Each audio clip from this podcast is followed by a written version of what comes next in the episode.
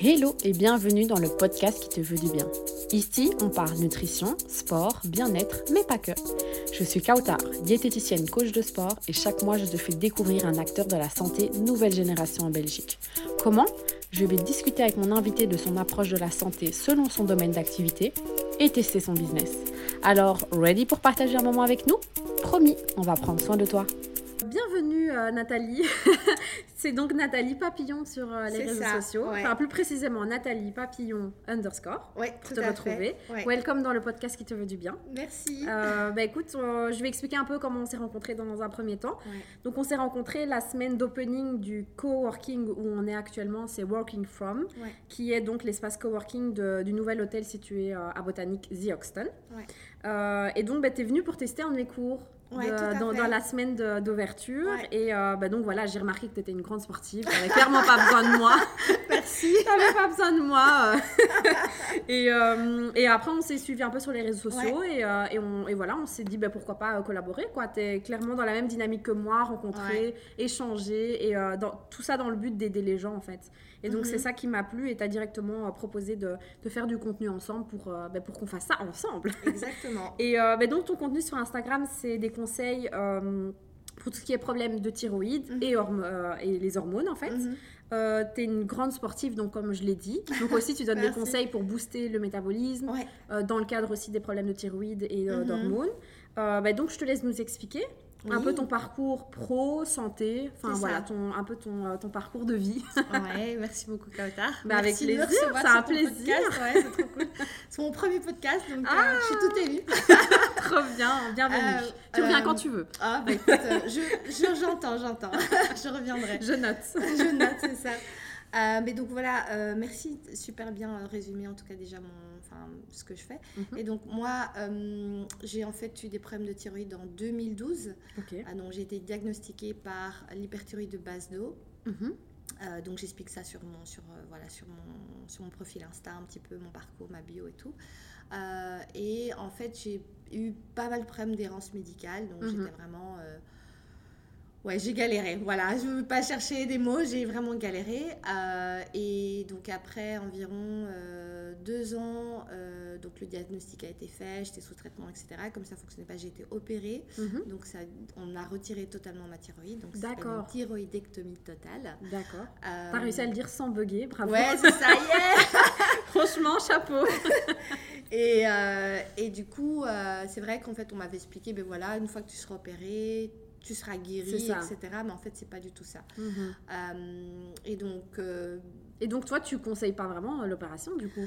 Alors, euh, c'est particulier parce que j'aime vraiment à dire que, que, chaque personne est différente et c'est le cas. Donc on est vraiment euh, totalement vraiment au niveau médical et enfin de, notre être on est mhm. différent. Donc c'est vraiment chaque cas est personnel. Il y a des personnes qui, qui ont besoin de l'opération, enfin qui ont la nécessité de faire l'opération parce qu'elles ont des nodules cancérigènes, ce ah, genre oui, de choses. Il y a énormément de, de, cas différents. De cas différents. Bon moi j'avais des nodules, enfin bon voilà j'avais pas mal de hmm. choses qui qui ont fait que l'opération devait être faite parce que ma thyroïde, de toute manière, elle était au repos, elle ne fonctionnait plus, elle était ah complètement à mort.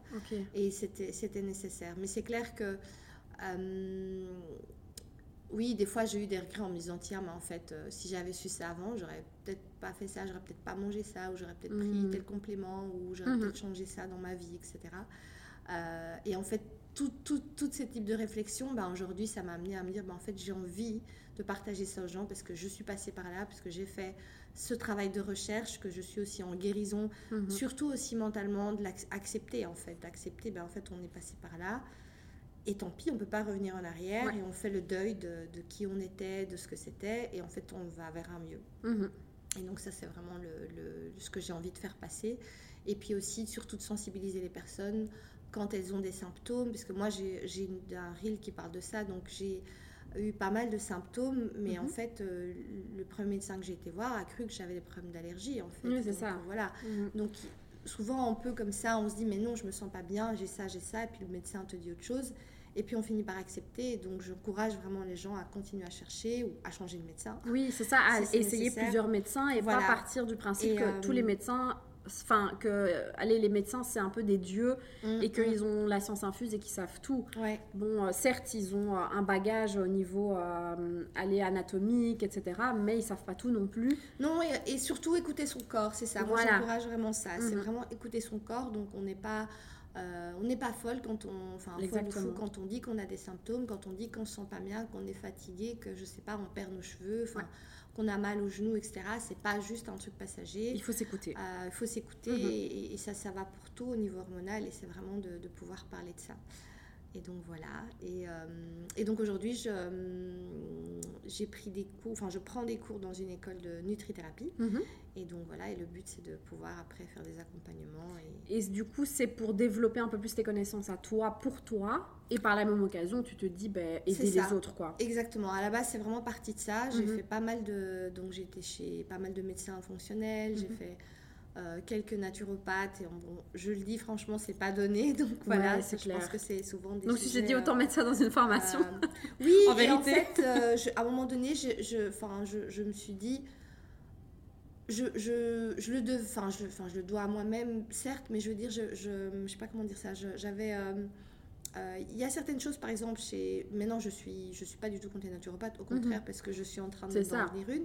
Mais par contre, euh, j'avais peut-être du mal à me retrouver des fois culturellement dans les choses qui mhm. m'étaient proposées, etc.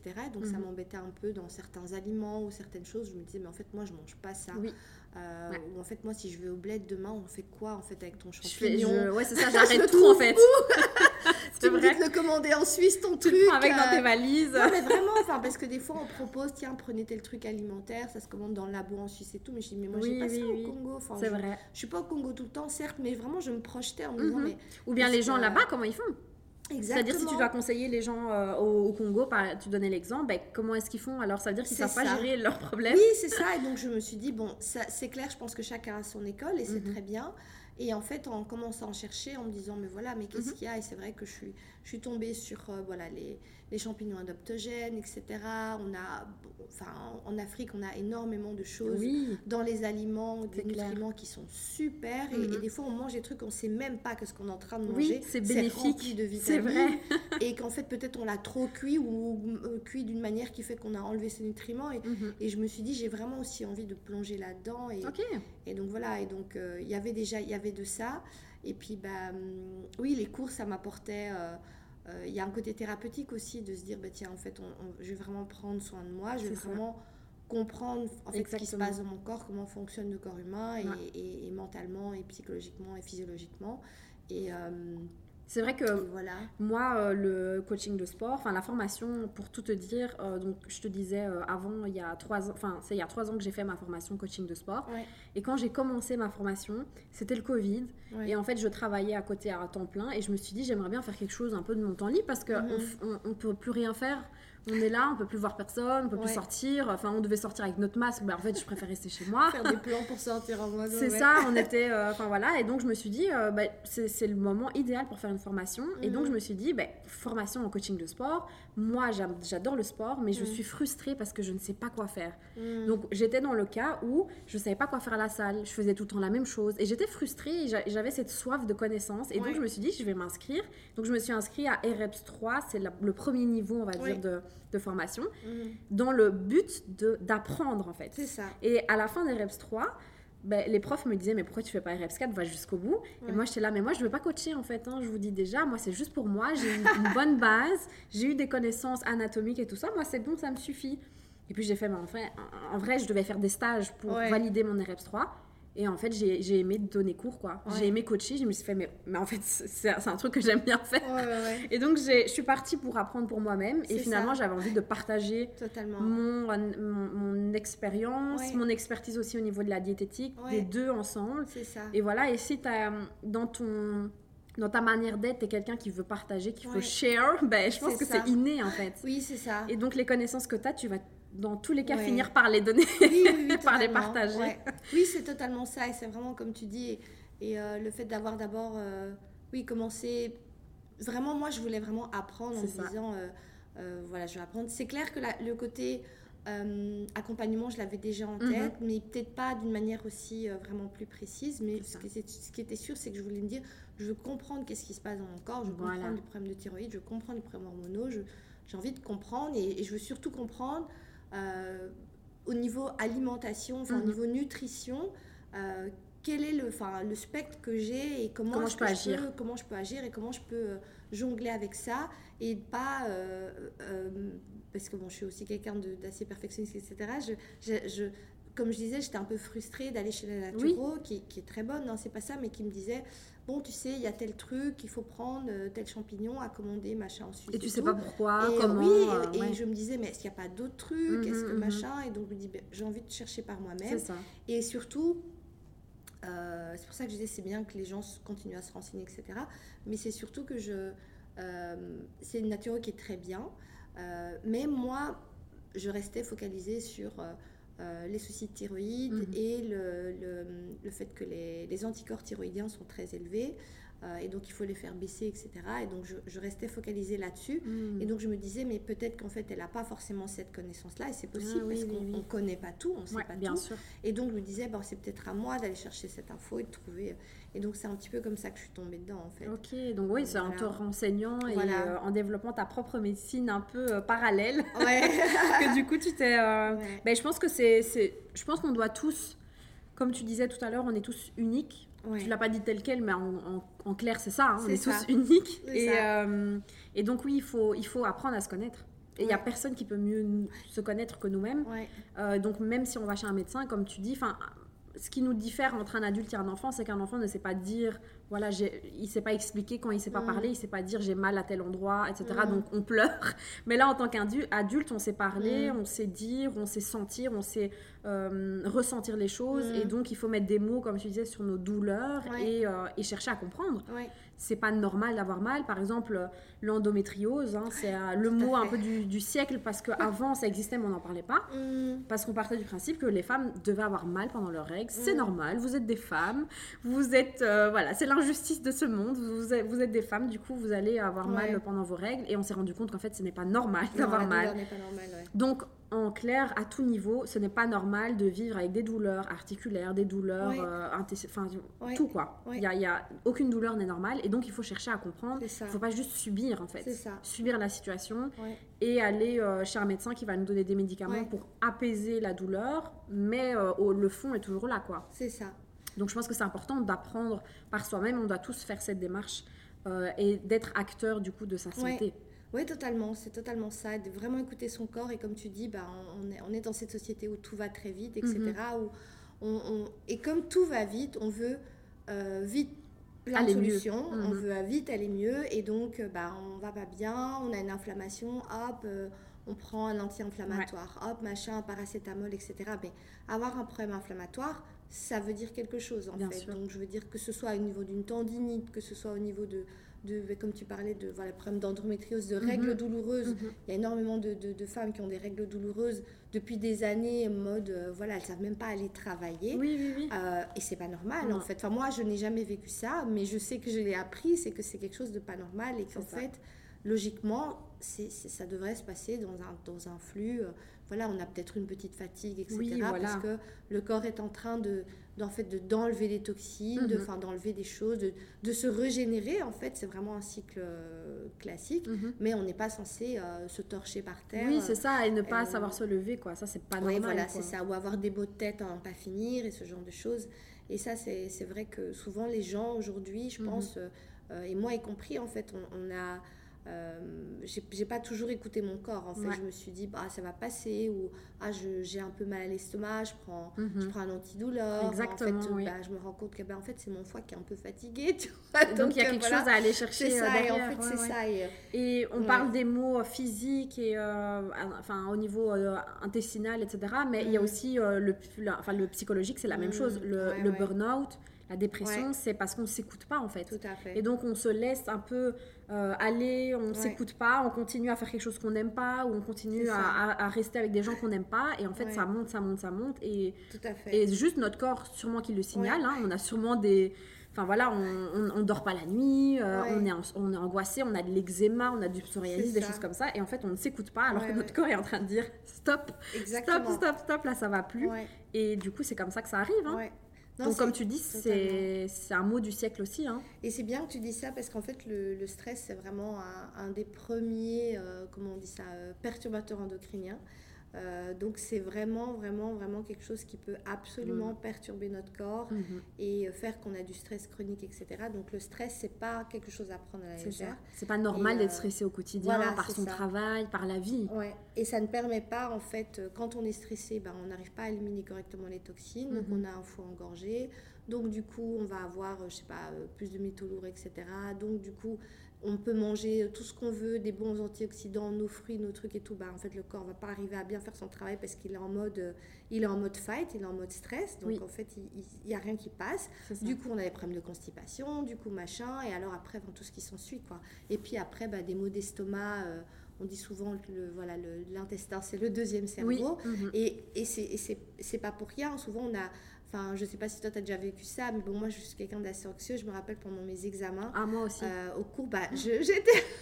Ah, J'avais tout le temps mal à l'estomac, je cours aux toilettes, etc. Ah, et en fait, aujourd'hui, je sais que ah ouais, c'était ah lié à mon stress, en Totalement. fait. Et pareil, le corps est en train de dire quelque chose et on a vraiment le, ce sentiment que l'estomac que est en train de se tordre. C'est ça. Euh, et ça, pareil, ce sont des choses qu'il faut identifier et mhm. se dire tiens, mais je suis pas euh, anormale en fait. Voilà, c'est ça. et surtout, que je m'écoute. Ouais, s'écouter et puis après trouver des moyens de bah, que les prochaines fois ce soit pas moi j'ai vécu euh, bon cinq années d'études comme ça d'archi euh, en étant chaque fois stressée quoi. En stress total quoi. Oh là là. en mode bon ça va passer c'est normal mais bon ça, ça, ça a aussi des conséquences après. Non mais tu dis ça mais c'est vrai enfin moi moi je suis quelqu'un de quand j'étais maintenant ça va mieux mais quand j'étais plus petite j'étais quelqu'un de très angoissé. Ouais.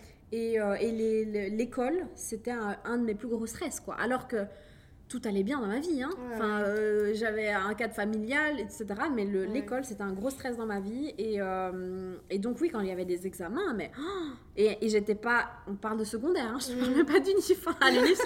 À l'unif, ça va, j'ai beaucoup plus relativisé. Mais en secondaire, quand j'avais des examens et tout, c'était le stress. Oh, c'était très difficile de gérer ça. Le, vraiment, comme tu dis, l'estomac noué. Ah je pouvais rien avaler.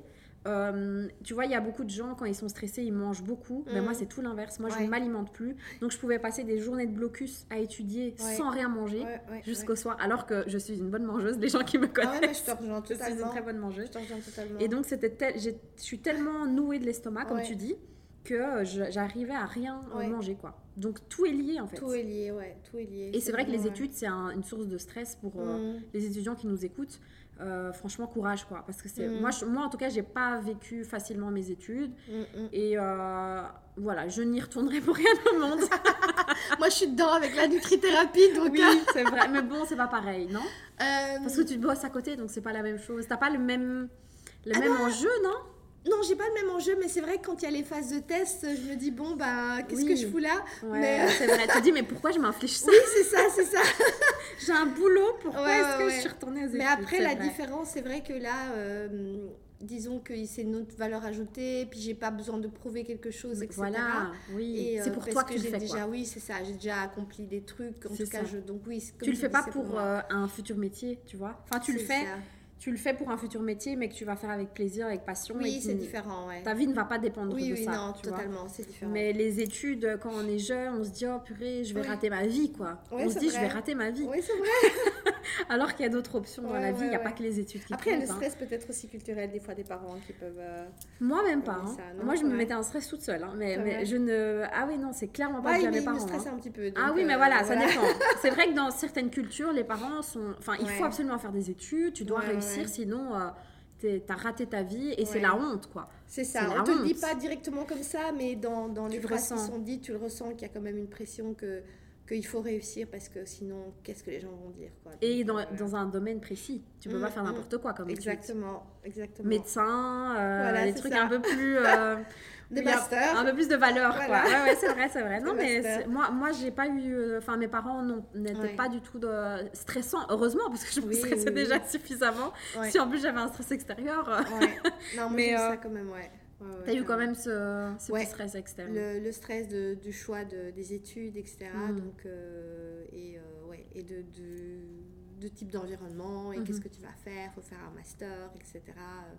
Et, et c'est vrai que Aujourd'hui, euh, maintenant que je suis en train d'étudier tout ce côté nutrithérapie, thérapie, tu parlais du mental, etc., et, et, l'impact, on parle de l'intestin et tout, il y a beaucoup de, je vois beaucoup de choses qui, qui sont en fait, euh, euh, que j'ai un petit peu enfouies en moi, où je me dis, bon, en fait, il faut que je me libère de ça, parce que mhm. c'est des, c'est des, ces espèces de petits stress qui me suivent dans mon comportement, qui en fait sont du poids pour moi, en fait, bah je me suis infligé ça, ou peut-être on me l'a dit, certes, mais c'était à moi de décider de prendre ou pas prendre. bien sûr, bien sûr. oui, c'est ça, avec le, avec la, je pense qu'avec en, grandissant et avec l'âge, tu te dis, mais euh, oui, euh, tu prends ou tu prends pas en fait. Mais c'est vrai quand on est jeune, quand on est, enfin on est très pas influençable, mais on écoute beaucoup quand même la vie des autres, que ce soit de nos parents ou, euh, ou de, des personnes de notre entourage. Mais c'est vrai que moi à l'heure actuelle maintenant si je me mets pas de stress à moi-même, il n'y a personne qui va me stresser. Oui, non, totalement, mais c'est super ouais, d'arriver à ça. Et je pense que, en fait, c'est de se rendre compte que l'impact, il est vraiment. Il y a vraiment un impact sur la santé, en fait, dans tout ça. Et c'est on peut accumuler, accumuler. Euh, moi, je me rappelle quand. Euh, euh, le médecin m'a dit, mais vous êtes quelqu'un de stressé? Je dis, bah non, bah, pas du tout. Oui, la question euh, basique. On est tous stressés, monsieur. Et en fait, euh, mais, mais je croyais vraiment que je n'étais pas stressée. Ah et puis il me dit, mais non, mais vous êtes quelqu'un de stressé. Donc il confirme. Je dis, mais qu'est-ce qu'il raconte en fait? Et en, en, étudiant tout ça, en fait, et en plus, bon, ça s'est prouvé par des prises de sang. Il m'a dit non, mais vous êtes vraiment. Et je dis bah je m'en rendais pas compte et donc. Parce que tu as toujours été comme ça en fait, hein, peut-être. J'ai toujours été comme ça, j'ai toujours été super speed, j'ai toujours été machin, j'ai toujours donc et donc je, je n'associais pas et quand on parlait justement de voilà la, la, boule au ventre, l'anxiété, la peur au mhm. ventre, pour moi c'était normal en fait. C'est ça. C'est ça. J'associais pas ça. Je, vraiment, mais c'était la normalité quoi. Oui, c'est ça, comme un déni. Ah ouais, non, c'est normal, je passais. Ah oui, non, j'ai une présentation à faire. Ah oui, oui, oui, tu vivais avec quoi. Voilà, c'est bon. Euh, or qu'en fait, ben non, c'est quand même un tempérament. Euh, et ça a des conséquences sur notre corps. Oui, c'est ça, au fur et à mesure. Et là, c'est de se rendre compte, ben comment faire pour, euh, pour ne pas que ça se reproduise. Quoi. Tu parlais euh, de, tes problèmes de thyroïde. Tu mhm. disais que tu regrettais, enfin tu te disais avec du recul, oh, j'aurais pas dû manger ça, j'aurais pas dû faire ça. Et donc le stress, ça a été un ah. facteur pour les problèmes de thyroïde chez toi? Le stress est un facteur. Donc en fait, dans ah. les donc, disons que dans les maladies auto-immunes, on ne sait pas euh, dire exactement la raison pour laquelle, parce qu'il y a le facteur génétique. Donc ça c'est dans la plupart des maladies, mhm. donc surtout les maladies auto-immunes. Euh, mais au-delà de ça, tu as l'environnement et dans les facteurs environnementaux, il y a le stress qui, est, qui, qui, est, repris dans la liste. Donc le stress est un facteur. Euh, l'alimentation, ça peut mhm. être que j'ai mangé euh, certaines choses où j'avais en fait des intolérances et que je ne savais pas que j'ai mangé pendant ah longtemps. ok. Ça peut être... tout, ce qui est inflammatoire en fait, c'est ça? Oui, c'est ça, voilà. Mhm. Ça peut être également, comment est-ce qu'on dit? Donc tout ce qui est métaux lourds, donc par mhm. exemple dans les plats dans lesquels tu cuisines, l'eau que tu bois, etc. Enfin, bon, et en fait ça, c'est aussi, par exemple, si ton. Parce que bon, le, foie. Euh, est un c'est notre euh, comment notre, notre, voilà, notre centre anti-poison. Et si euh, le, ton foie n'arrive pas à, ah oui, à, bien fonctionner, à, bien fonctionner ben, il va garder toutes ces toxines et mm. donc après ces toxines ben, voilà, elles vont elles vont se transformer en radicolis blabla et donc c'est ça ça va s'accumuler dans le corps. Voilà et donc oui je, je, parlais de regrets etc mais, ça, j'ai passé cette phase. Oui, parce que c'est difficile de regretter des choses sur lesquelles euh, tu, enfin, tu vois, tu étais euh, allé sur J'étais pas au courant, voilà. Ouais, voilà, c'est ça. C'est ça. Mais c'est vrai qu'au début, je me suis dit, euh, il y a eu, je pense que ça fait partie de la phase de guérison, donc j'ai eu une phase un peu, hmm. un peu comme j'ai envie de dire comme on fait le deuil. Donc oui, c'est ça, tu as la première phase. Etc., Puis après, on finit par accepter. Et donc, j'ai eu tout ça parce qu'en fait, j'ai eu toutes ces informations qui me sont venues, mhm. enfin, que j'ai que j'ai cherché, j'ai trouvé, j'ai mais merde, je savais pas ça avant, pourquoi ça arrive oui, oui, maintenant ben oui. Euh, et, et, oui, il y a eu du regret, il y a eu du regret parce que j'ai eu en plus... Euh, enfin, moi, il faut savoir que donc, dans la maladie de base d'eau, il y a, y a, différents grades. Donc, moi, j'ai eu une hyperthyroïdie de base d'eau, mais genre en mode plus, plus, plus. Donc, j'ai une exophthalmie que j'ai toujours encore aujourd'hui, mhm. euh, mais qui était extrêmement forte. Et tu peux euh, définir ce que c'est? Euh, donc c'est le fait d'avoir les yeux exorbités. Et donc c'est euh, donc on a en fait les yeux qui sortent de leur dans le, globe de l'œil qui sort de l'orbite. Mhm. euh, et ça peut dépendre. Donc ça peut être un œil ou les deux yeux. Moi c'était les deux yeux. Mhm. et ça peut amener aussi d'autres symptômes. Donc il y a des personnes qui ont des problèmes de vue qui ont des vues troubles etc personnes qui arrivent, qui ont vraiment même du mal à fermer l'œil, donc ils doivent se faire opérer. Mhm. Moi, j'avais pas ce cas-là, heureusement, mais j'avais quand même euh, vraiment le, les yeux exorbités avec euh, en fait des espèces de petites boules de graisse comme ça en fait, euh, qui sont sur le sur les paupières, mhm. qui sont toujours là. Moi, ça a diminué après l'opération, mais on m'avait dit oui, mais ça va partir. En fait, c'est pas parti. Hmm, et donc voilà. Et donc c'est vrai qu'en fait on m'a jamais expliqué que l'exophthalmie, pour arriver déjà à avoir une exophthalmie, ça veut dire que mon hyperthyroïdie était déjà très très loin. Hmm, euh, et donc il y, a eu ce, il y a eu ce temps de regret en disant mais tiens mais... Mais depuis que tu es petite alors? Non pas du tout. En fait c'est... Euh, c'est certain, enfin, je ne sais pas dire depuis quand c'est, mais en fait, euh, au niveau des études, souvent quand on dit que la personne arrive à avoir euh, la maladie de base d'eau, hyperthyroïdie, et même c'est la même chose pour euh, l'hypothyroïdie, donc les problèmes d'Hashimoto, mhm.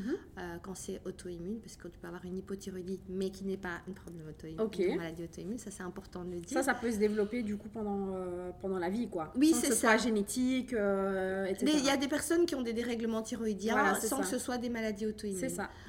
et puis, tu en as d'autres comme moi ou comme d'autres personnes qui, qui, nous écoutent qui ont des problèmes euh, d'hypo, d'hyperthyroïdie, mais qui sont du coup de maladies auto-immunes. Et donc elles ont un nom bien précis, le nom des hmm, chercheurs. Pour l'hypothyroïdie auto-immune, ça s'appelle Hashimoto, et pour l'hyperthyroïdie auto-immune, ça s'appelle BASDO. D'accord, ce que toi voilà. tu, Voilà, c'est ça. Et donc, euh, oui, en fait, euh, les études montrent qu'en fait, on peut euh, enfin que, que, pour que ça se développe, en fait, ça veut dire que les marqueurs de, des anticorps étaient déjà hmm. élevés facilement depuis 2, 2, 3 ans avant. Mais on va pas chez le médecin, enfin quand on va chez le médecin, c'est pas quelque chose qui, qui tu regardes pas ça voilà c'est ça bien tu dois le demander en fait. Mais pour le demander il faut déjà savoir qu'on a des symptômes. Bien sûr. Euh, et souvent en fait euh, les études montrent que les marqueurs se, se montre d'abord, donc les anticorps sont élevés, et puis viennent les symptômes en fait. Hmm. Et donc, ils sont euh, les symptômes que, au, donc au-delà de, des yeux exorbités, qui sont déjà assez forts, donc ça va être pour l'hyperthyroïdie, euh, les problèmes de transpiration excessive, mhm. des palpitations cardiaques, des problèmes de sommeil, perte de poids, euh, mais euh, perte de poids, mais par contre on a tout le temps faim, tout le temps faim. Moi je mangeais, mais c'était un truc de fou, je mangeais tout le temps, tout le temps, tout le temps. Et, donc en fait tu manges beaucoup et c'est éliminé en fait. Ouais. C'est utilisé parce que tu consommes beaucoup d'énergie. C'est ça. C'est ça en fait. Ton corps utilise beaucoup d'énergie. Ouais, c'est ça. Il, il, produit, il, consomme trop, il carbure trop en fait. C'est vraiment le moteur qui surchauffe qui Et donc tout ça, c'est des symptômes qui font que ça peut euh, diriger un médecin vers, euh, vers... un, souci de thyroïde. Tout à fait, tout à fait. Mais pour ça, il faut être à l'écoute de son corps, se dire, mettre tout ça sur papier, dire, ok, je dors pas bien, ok, je transpire beaucoup. C'est ça. C'est ça, et se rendre compte. Oui, c'est ça. Et euh, les, palpitations cardiaques aussi, ça, ça guide pas mal. ce qui n'est pas normal d'avoir des palpitations tout le temps. Carrément. Les douleurs musculaires. moi, c'est venu vraiment. le premier symptôme en fait, parce qu'il était visuel que j'ai vu, c'était les yeux, mais en mhm. fait, vraiment, quand j'ai fait un peu, euh, voilà, mentalement, rétrospectivement, un petit peu l'historique, j'avais déjà commencé à perdre du poids et mhm. j'avais en fait de la transpiration excessive. Alors, on était en plein été, j'habite aux États-Unis, on était en plein été à New York. Tu te dis pas, euh, euh, il faisait chaud. donc, tu transpires quoi. J'étais, franchement, j'étais dans le déni en fait. T'étais un peu dans la norme de tout le monde, surtout. et franchement, je me disais, c'est bizarre, je transpire beaucoup plus que d'habitude. Hmm. Euh, et puis j'avais une pote qui m'avait dit oh, t'as perdu du poids quand même. Et donc je me disais bon on marche beaucoup il fait chaud à New York j'ai pas vraiment faim. Enfin bon voilà. Et j'avais pas trop euh, associé ça. Et puis en fait sans mentir je me disais bah, c'est bien j'ai perdu du poids mais oui mais du poids. moi si ça m'arrive demain je vais pas me dire directement ah enfin maintenant oui j'étais en fait contente en me disant ah, c'est cool j'ai perdu euh, j'ai perdu super rapidement. Et donc j'étais j'étais vraiment contente parce que c'est euh, ben, le poids, en plus, a toujours été quelque chose, je fais attention à mon poids, etc. Mm, mm, machin. Mm. Et donc, il y a beaucoup de choses que je n'ai pas vues, en fait. Euh, parce que je, je, je, je, ne connaissais pas tu ne savais pas, ben, bien sûr. Je pense que c'est rare les gens qui auraient directement pensé à voilà. Ah, j'ai un problème de thyroïde. Oui, c'est ça. Et aujourd'hui, c'est vraiment de sensibiliser ça. je bah me rappelle, quand, euh, même quand on m'a diagnostiqué ça, je, n'ai aucune idée. Je ne savais pas ce que c'était, en fait, la thyroïde. Et donc, c'était il y a 12 ans? Euh, en 2012, ouais. Ah oui, c'est en 2012. Oui, donc c'est il y a plus ou moins euh, un peu plus de 10 ans. C'est ça, mm. ouais. Je savais, je savais même pas où ça se trouvait, je sais pas à quoi elle servait. Il y a beaucoup de gens qui vont apprendre aujourd'hui, tu voilà. sais. Voilà, donc euh, ouais, donc j'étais vraiment complètement, complètement ignorante de tout mhm. ça, donc ouais, donc j'étais un peu là, ouais, ok, c'est quoi Et donc, et, alors, ouais, c'est ça, et quoi Donc ouais, ça m'a complètement, ça m'a complètement chamboulé, ouais, carrément. Et donc c'est un médecin qui t'a diagnostiqué? Alors oui, donc en fait moi j'ai euh, l'histoire un petit peu comique parce que bon, c'est l'histoire de ma life. Mais donc j'étais à l'époque je vivais à New York et donc je, vais, je, je me lève le matin, euh, j'ai mes yeux euh, globuleux, etc. Je, mais tout vraiment. Quoi, ça arrive en une fois comme ça En une fois. C'est fou ça. donc le matin, vraiment, ça En fait, il faut se dire un peu, c'est comme un truc qui chauffe, qui chauffe, et puis après, au final, en fait, c'est comme le lait qui chauffe, et puis en fait, ça, ça ah, J'aurais jamais pensé ça. Je pensais que c'était progressif et que du coup, ok. Non, non, non. Et toutes les personnes qui me suivent euh, sur Insta et qui ont aussi la même chose, elles, ont m'envoient un message, je me lève un matin, mon œil et tout, je panique, qu'est-ce qu'on fait? Et donc, je suis un peu là, calme-toi, Mhm. Oui, c'est vraiment comme ça. On se lève un matin et ça peut être un œil, ça peut être les deux yeux. Et tu sens une euh, pression en plus euh, forte, quoi. Euh, plus ou moins, oui. Mhm. En tout cas, là, maintenant, ça va. Mais quand j'appuyais un petit peu, des fois, ça, ça me faisait un peu mal. C'était vraiment un truc. et donc, je vais...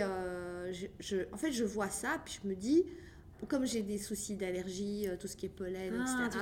c'était l'allergie, des foins, tout voilà, ça. Voilà, je me dis nos stress, c'est peut-être ça. même si en fait on était déjà fin septembre à New York. oui, bon, comme euh, voilà.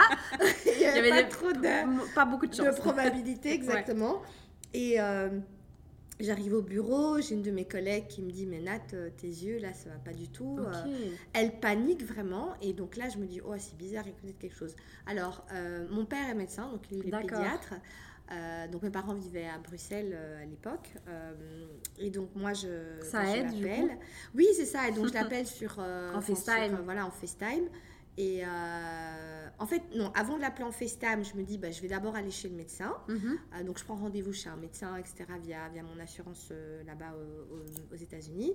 Et le médecin me voit et me dit ah je pense que vous avez un problème d'allergie etc je vais mhm. vous donner une crème à la cortisol machin truc 1% euh, de cortisol, ça va, ça va, faire dégonfler ou c'est un problème inflammatoire et tout. Ok. Ok, d'accord, problème inflammatoire, pas de souci. Euh, j'arrive, bon, il faut savoir qu'aux États-Unis, on peut prendre des médicaments un peu comme ça. Hein. donc mmh. la réglementation est totalement différente. Donc les pharmacies, c'est pas comme euh, c'est pas comme ici. et donc le médicament qui m'a en fait entre guillemets prescrit, je peux l'acheter sans problème. Comme sans prescription. Ok. Exactement. Euh, du coup, je, et c'est là où je vais quand même, je, je, me dis, je vais faire un FaceTime avec mon père le soir pour lui poser la question. Tiens, regarde, ça c'est la crème euh, que le médecin m'a conseillé. Tout tu connais, ou enfin bon voilà, ou les composants, parce que des fois les noms ne sont pas les mêmes. Euh, et puis je lui explique mon, mon, truc. Et en fait, dès qu'il m'a vu dans la vidéo, il a fait Ah non. Direct, il a. Et direct, direct il a vu. Et en fait, lui, il avait remarqué que j'avais un, goitre. donc, en fait. Donc, il a fait le lien Voilà, il a fait le lien. Il, m'a demandé de me mettre de profil. Il a vu mon goitre ce que l'autre médecin n'avait pas vu, parce qu'il n'avait pas du tout ausculté de cette manière-là.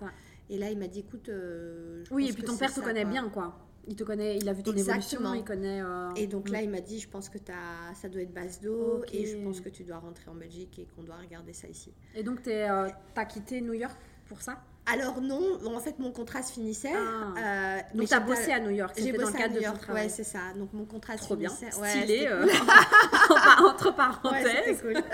t'as, as, eu une petite vie à New Yorkaise. Oui, oui, ah, oui très chouette expérience. ouais, ouais, ouais. Ça fait toujours bien de dire. Bah oui, euh, sur le CV. Oui, c'est quelques années à New York. Exactement. Ça passe bien. Exactement. non, en fait, mon contrat se finissait. Je, je recherchais quand même un, un nouveau contrat. Oui. mais c'est vrai que je me disais bon euh, c'est l'occasion en fait. C'est l'occasion, etc. Vraiment, je suis vraiment en fin de contrat.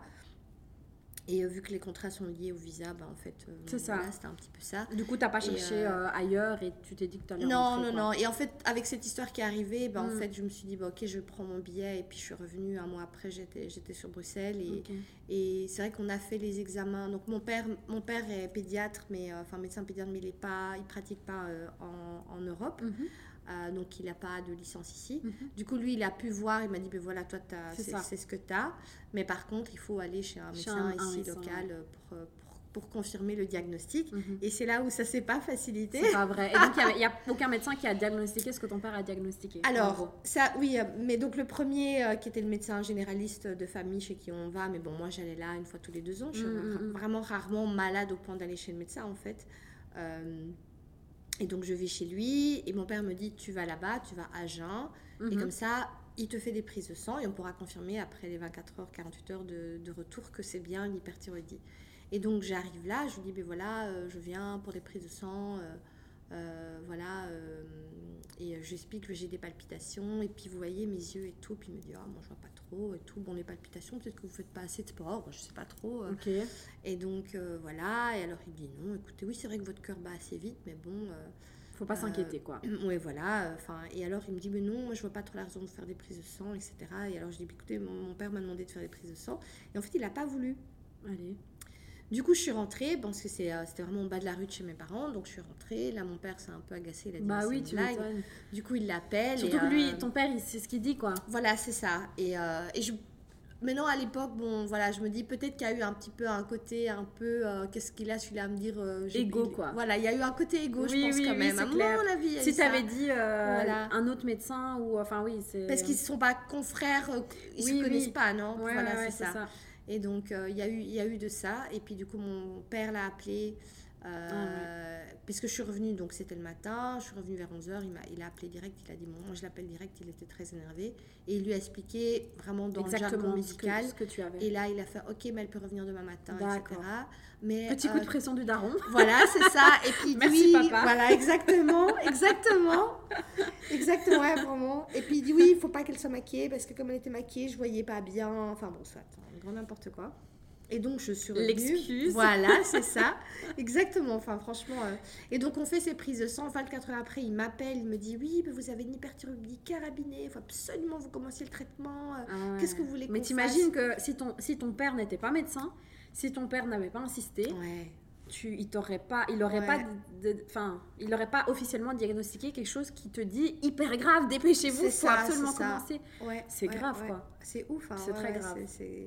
Et alors, la partie, ben voilà, j'en parle dans une de mes vidéos, on me dit, euh, quand il m'a dit, ben, tu peux. Euh, ah, vous, enfin, euh, vous avez de la tachycardie, mais peut-être que vous ne faites pas assez oui, de sport. Alors que tu faisais full de et, oui, et donc mon père, en fait, quand mon père l'a eu au téléphone, il m'a il dit, mais vous l'envoyez à la mort, en fait. C'est ça, parce que c'était pire encore. C'est une personne qui est en tachycardie comme ça, avec des pulsions qui sont à plus de 100 par, par minute, je crois que c'est un genre 150, un truc comme ça, vous pouvez la tuer. Ah. Enfin, c'est vraiment accéléré. Enfin, oui, c'est ça. Tu... Donc, ouais, c'est vraiment. Euh... Donc, il était très énervé, quoi. Surtout que, vu que j'étais en tachycardie, que j'étais. Mon corps commençait vraiment à fatiguer. Donc, c'est ça, il se fatiguait, en fait. Il était euh, épuisé. J'avais du mal à monter les escaliers, en fait. Du hmm. coup, euh, ma mère me disait, mais qu'est-ce qu'on va faire et tout. Bon, je, je, le faisais, hein, hmm. mais j'avais vraiment du mal à, à monter les escaliers. J'avais pas de souffle. J'avais pas de souffle, en fait. J'avais du mal à faire euh, à faire des activités. Donc, je faisais quelques petits marches, mais genre le bout du pâté de maison, puis je revenais parce qu'il fallait quand même que je bouge un peu. Mhm. Mais j'étais épuisée. En fait. Alors que tu es quelqu'un de très euh, actif de base, sportive et tout ça. J'étais épuisée. Et d'ailleurs, mhm. quand j'ai commencé le traitement médical, bon, faut savoir que du coup, j'ai pas pris ce médecin-là, donc j'ai été. Oui, j'imagine que tu l'as. il est depuis, il est plus médecin de famille. De, de ouais, il a pris sa retraite, mais il était à deux ans de sa retraite, deux ou ah trois ans. Donc ouais, je pense il que ça a joué. Ça joue aussi, hein, parce que les médecins qui sont en fin de carrière, ils sont fatigués. Hein. Il était en mode fin de carrière. Euh, ils font plus d'efforts, quoi. Tu vois, ils font les petits euh, bobos de, du quotidien, mais il faut pas trop ça. demander de faire des recherches, quoi. C'est vraiment ça, ouais. Non, j'étais directement chez un endocrino. Hmm. Euh, un spécialiste, c'est mieux. Voilà, hein. c'est hmm. ça. Et donc, du coup, on a commencé le traitement comme ça. Et, et j'ai dû d'ailleurs prendre un traitement pour le cœur aussi pendant les le premier mois parce que pour diminuer la, la, tachycardie. J'ai vraiment pris les deux.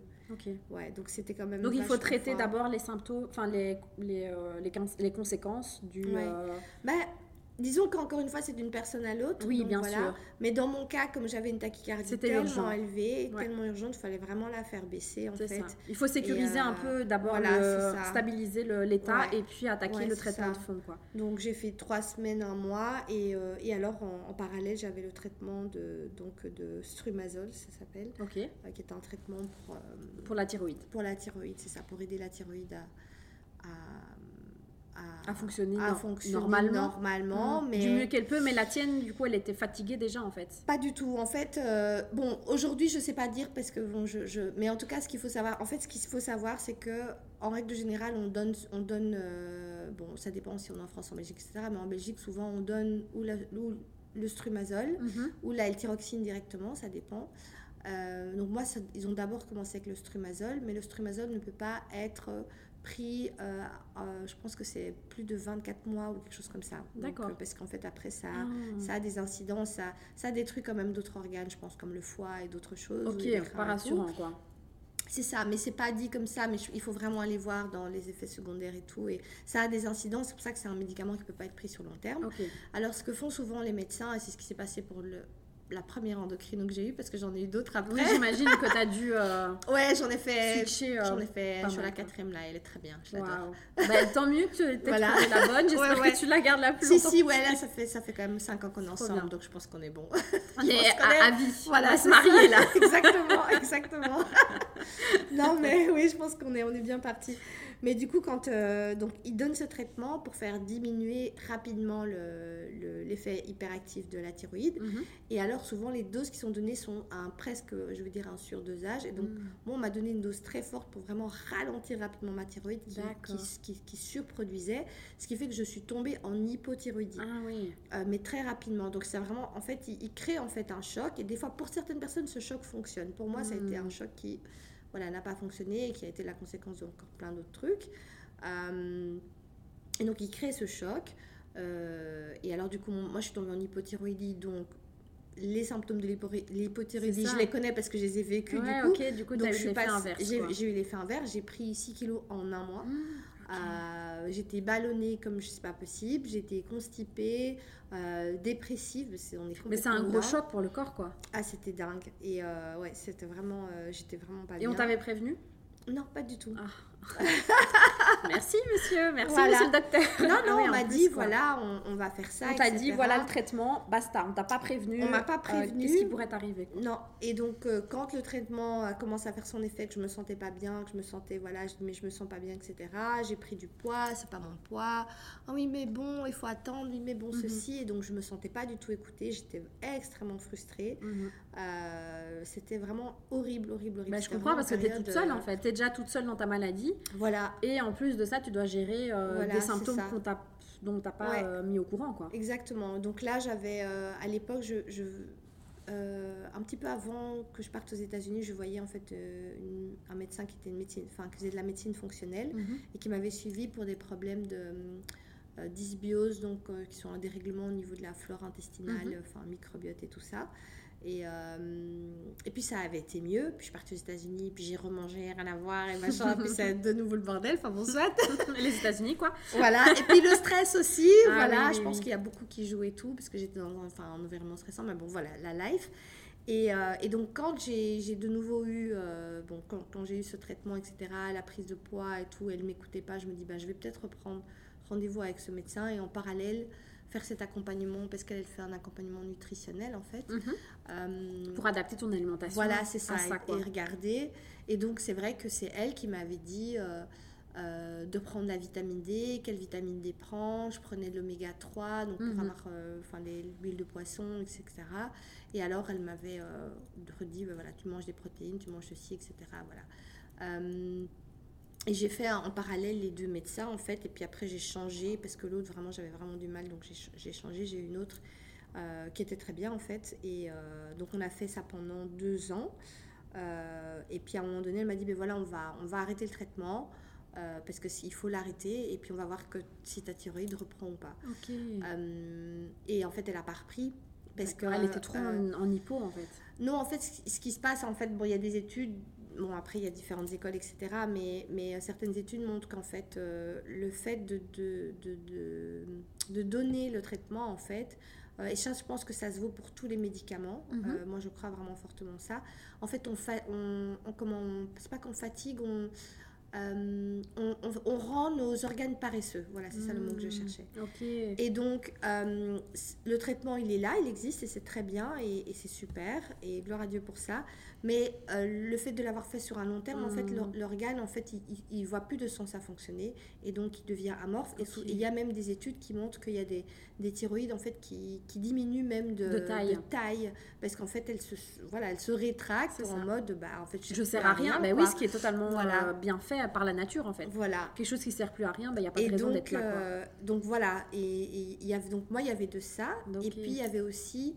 Euh, bon, après, on, du coup, on a, on a parlé du, du fait de m'opérer, mais il y avait aussi le fait que j'avais des nodules, j'avais hmm. le goitre et des nodules. Donc ça, c'était aussi quelque chose de dire, ben bon, il faut, il faut euh, agir à il faut agir à ça. Et donc voilà, elle m'a dit, ben on, on, va t'opérer, mhm. euh, ça va permettre de, de, de, soigner, de résoudre. Mais on m'a jamais dit. En fait, on m'a dit on va t'opérer et puis j'ai dit mais donc après l'opération il se passe quoi? C'est ça. Mais tu prends des médicaments à vie, mais voilà il n'y a pas de souci, c'est des trucs synthétiques, c'est nickel, voilà, c'est vraiment... on connaît quoi. On connaît. Mm. Euh, euh, pas d'inquiétude. J'ai pas eu, voilà, j'ai pas eu une sensibilisation par rapport à ça, par rapport au fait que bah en fait on allait m'enlever un organe. C'est ça, oui, oui, on t'a pas euh, sensibilisé sur qu'est-ce qu'on allait exactement te faire, les conséquences, l'implication aussi voilà. pour toi. On m'a juste dit les conséquences, ce serait le, le, le, médicament à vie, mais pas du tout le côté vraiment de d'arriver, comme je disais, c'est que moi j'ai vraiment compris beaucoup plus tard qu'est-ce que la thyroïde et à quoi elle servait et, et, vraiment tout ce qu'elle régulait. Quoi. Et là, tu regrettes un peu qu'on t'ait enlevé un organe important dans le corps, quoi. Oui, oui. En tout cas, tu. J'ai eu ce regret. Oui, c'est ça, on t'a pas euh, donné l'importance de cet organe. C'est ça, j'ai eu ce regret. Aujourd'hui, j'ai fait la paix avec ça. Oui, oui, c'est ça, bien ça. mais, mais c'est vrai que j'ai eu ce regret, oh, ce regret en me disant, mais c'est fou que. Mais je pense que si tu demandes à la plupart des gens, euh, est-ce que tu connais l'importance de ta thyroïde mm. On se dit, oh non. Euh, tu vois, ils, ils sont pas conscients. Hein. Oui, pas du Donc, de nouveau, tu vois, tu pouvais pas savoir quelque chose que à l'époque, euh, personne ne savait. c'est ça. là, c'est parce que tu es sensibilisé et que tu t'es retrouvé dans la situation. Et justement, c'est bien d'en parler parce que les gens vont pouvoir entendre ça de, de quelqu'un qui est passé par là et c'est toujours hyper important, quoi. Totalement, ouais, Et de vraiment, je redis, redis, faites attention à votre thyroïde et surtout attention à votre corps en règle générale. Oui, bien sûr. Et que chaque organe sert à quelque chose, quoi. Il n'y a, pas, y a rien qui... qui ne sert à rien. qui ne sert à rien, sinon il ne serait pas là. Mais non, mais le corps est bien fait. Mais c'est clair, le corps est bien fait. Et, sinon, il ne serait pas là. et je fais là un peu la, la similitude avec, euh, tu vois, le, les personnes qui sont euh, intolérantes au lactose, enfin, mhm. ceux qui sont allergiques totalement mhm. et ceux qui sont intolérants. Et euh, il y a eu un peu une vague, de, une mode où il fallait d'office manger sans lactose, manger sans mhm. gluten. Et je vais faire la similitude avec les enzymes du corps. En fait, le corps est tellement bien fait que si tu n'apportes plus un, quelque chose à digérer, un, un, un, nutriment ou un élément à digérer, ben, l'enzyme qui doit le digérer diminue en fait. le corps ne produit plus ou va diminuer la production de cette enzyme qui va servir à mm. digérer l'élément. Et donc avec la, le lactose, il y a beaucoup de gens qui sont devenus intolérants et qui se sont créés une intolérance au lactose mm-hmm. parce qu'ils n'en apportaient plus. C'est ça. Et donc le corps ne digérait plus quelque chose qu'on ne lui apportait pas, ce qui est, logique en fait. Et donc je fais la similitude avec ça, c'est un peu pareil. Donc clairement tout est utile dans notre corps. Et si on, on, on, ne confronte plus notre corps à certaines choses qu'on avait l'habitude de consommer avant, euh, en l'occurrence, ben oui, le corps, on va créer soi-même une intolérance. Quoi. Tout à fait.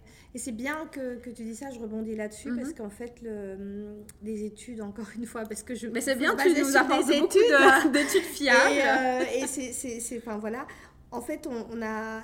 Beaucoup d'études montrent que, le, que tout, surtout dans les maladies auto-immunes, euh, c'est lié à, au niveau d'un dérèglement au niveau intestinal, mhm. donc, euh, donc du niveau du microbiote qui ne fonctionne pas bien. Et donc, ces études disent, ben, en fait, entre guillemets, donc il y a beaucoup de docteurs qui aujourd'hui travaillent comme ça, mhm. qui se disent, euh, pour guérir, il faut d'abord guérir ton intestin, il faut d'abord guérir ton leaky gut, comme on l'appelle, donc c'est l'intestin qui, qui, est poreux, etc., mhm. ou un intestin irritable, ou, ou, une dysbiose, ou ce genre de choses, et que en guérissant la paroi, en la rendant vraiment étanche comme elle devrait l'être, eh ben, bah, tu parles d'enzymes et tout le reste, eh ben, du coup, tu vas pouvoir euh, bloquer les radicaux libres, faire en sorte que tes antioxydants fonctionnent quand, quand ils sont utilisés. Quand c'est nécessaire. quand c'est nécessaire.